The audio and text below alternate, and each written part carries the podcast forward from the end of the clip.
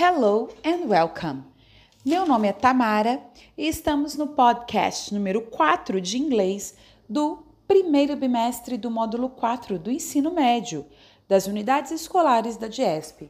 Nossa nosso objetivo nessa aula é aprender um pouco mais sobre as preposições em inglês prepositions. Primeiro vamos definir o que são preposições. Bom, as prepositions são termos que funcionam como conectivos das palavras e orações, ou seja, elas servem para ligar uma palavra a outra e essas palavras podem ser substantivos, pronomes, advérbios, estabelecendo uma relação e uma ligação entre elas.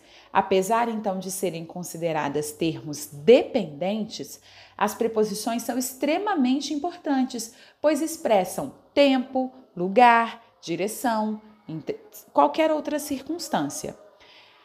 Para entender melhor as preposições, a maneira mais fácil é se atentar às regras gramaticais, mas também é importante lembrar que para cada regra existem as suas exceções. Então, o uso delas, a leitura, né, os exercícios vão fazer com que fixe o conteúdo de maneira mais eficiente. Vamos falar então das principais, das mais utilizadas. São elas in, on, at, to e for. Vamos ver os significados das mais comuns, lembrando que estas elas são as mais utilizadas, mas existem muitas outras preposições, ok? Vamos falar um pouco mais especificamente da preposição in. Ela pode ser usada para indicar tempo.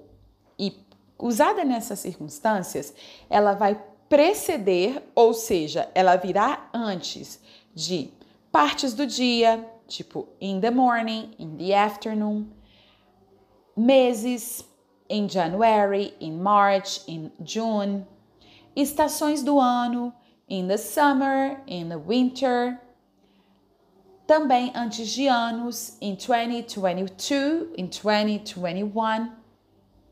Agora, se nós estivermos falando de lugar, a preposição in significa dentro, ok?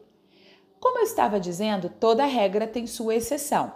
Portanto, se eu estiver falando de partes do dia, a única parte do dia que não é antecedida pela preposição in é night. Antes de night, nós diremos at night. Quando a gente estiver falando de meio de transportes, né? Estou dentro de um táxi, in the taxi, dentro de um carro, in the car. Mas se eu estiver falando dentro de um avião, vai ser on the plane. Se eu estiver falando de um ônibus, vai ser on the bus.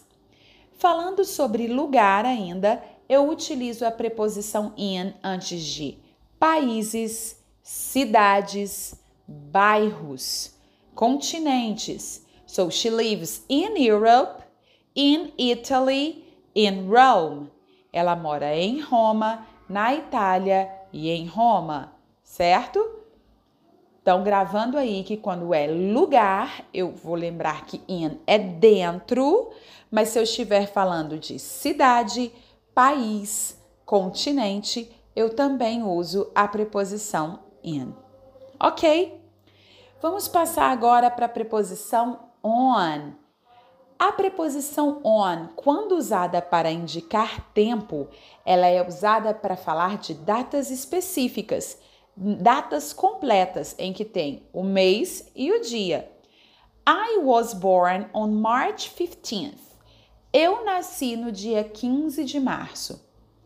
Toda vez também que eu estiver falando de dias de semana, eu uso a preposição on. On Tuesday, on Thursday, on Friday.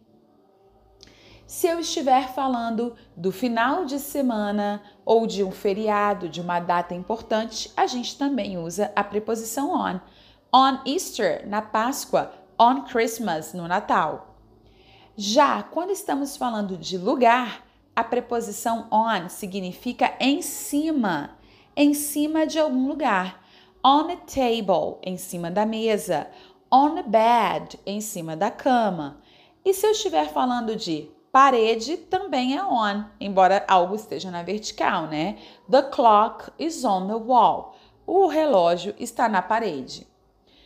Bom, pessoal, nós vamos parar esse podcast por aqui e no quinto podcast eu vou continuar falando de prepositions, ok? See you there. Bye.